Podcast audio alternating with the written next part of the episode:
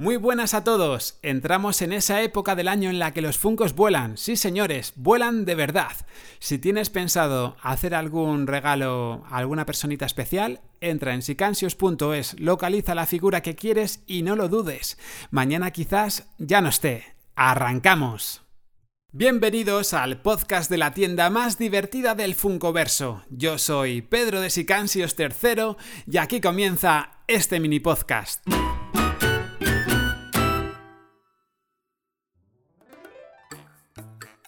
Poco a poco, la idea fue madurando y cogiendo forma, y el círculo empezó a cerrarse cuando parte del grupo de amigos estuvo de visita en el parque temático de Universal Studios, quedando todos fascinados por las tiendas de regalos y souvenirs que había en el parque.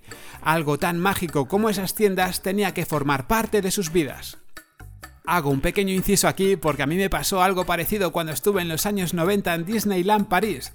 Sí, flipé flores, flipé pepinillos y mi cuerpo se convirtió en un surtidor de Pepsi Cola humano. Actualmente, entrar en un Disney Store es algo normal, o en una tienda Lego. En aquella época, al ver semejante cantidad de merchandising, pues eso, tus ojos se hacían chiribitas. A nuestros amigos de Funko les pasó algo muy parecido. Pasaron delante de una tienda llamada Sparky's, un establecimiento con un escaparate espectacular, lleno de objetos alucinantes, robots gigantes, dispensadores de caramelos pez, como para una boda. Un goce visual que hizo sentir millones de mariposas bailando reggaetón en el estómago de nuestros queridos amigos Mike y Bob. Tan obnubilados quedaron que llegaron a plantarse frente al tendero de Sparky's y le ofrecieron, atención, le ofrecieron hacer un muñeco cabezón de la mascota de la tienda. Em, aquí no me queda muy claro, esto lo he visto en el documental de Netflix de Funko, ese que quitaron.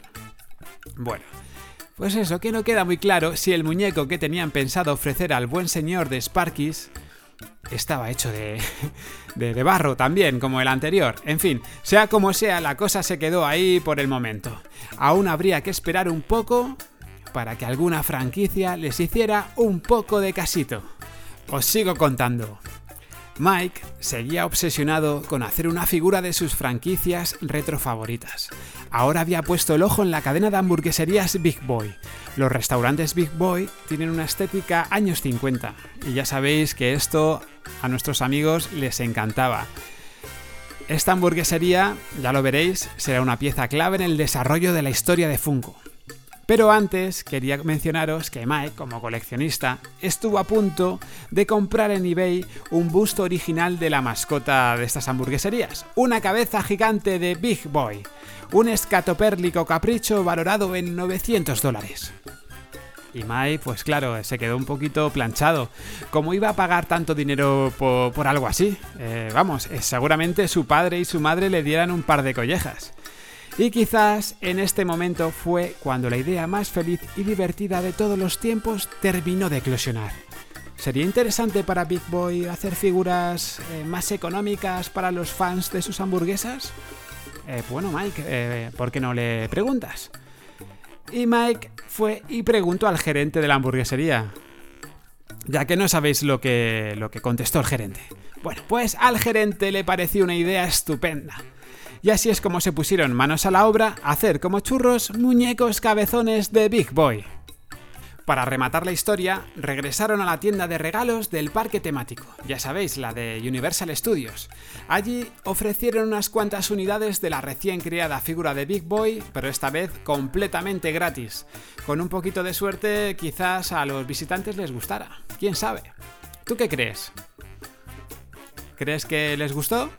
Se vendieron, las devolvieron, las prendieron fuego. Venga, que os lo cuento en el próximo episodio. No soy tan cruel. Al día siguiente de dejar las figuras, llamaron de Sparky's para comunicar que se habían vendido todas. La cosa parecía marchar viento en popa. En Sparky's y en las hamburgueserías Big Boy, las figuras se agotaban de los estantes. Bueno, ya tenían clientes y el invento parecía funcionar a las mil maravillas, pero ¿Qué nombre le ponemos? La marca comenzó llamándose Brainworks, pero no terminaba de encajar.